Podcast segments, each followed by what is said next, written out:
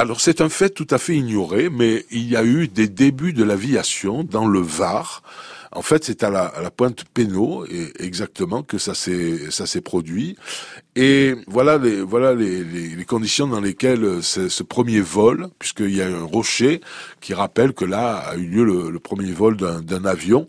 Alors euh, cet avion, bon, je dois vous le dire, il avait une particularité, c'est qu'il n'était pas piloté.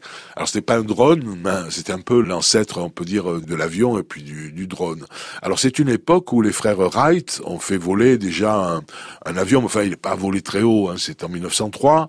Ensuite il y a Clément Adair, ça monte un peu plus haut, mais ça, les militaires veulent en garder le secret. En fait, le premier vol sérieux avec un moteur à essence, avec un pilote, c'est à Bagatelle, Santos Dumont, en 1906, 60 mètres au-dessus de l'herbe quand même.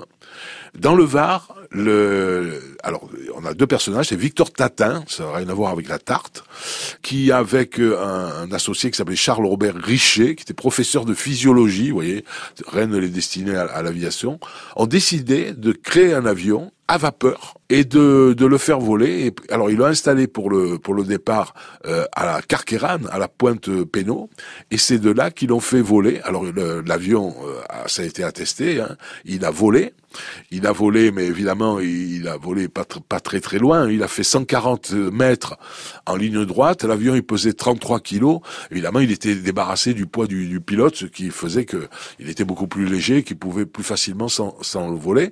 Eh bien, ce, ce premier voilà, si vous allez à la pointe Pénaud, vous verrez le rocher qui vous raconte cette anecdote incroyable de l'histoire de l'aviation.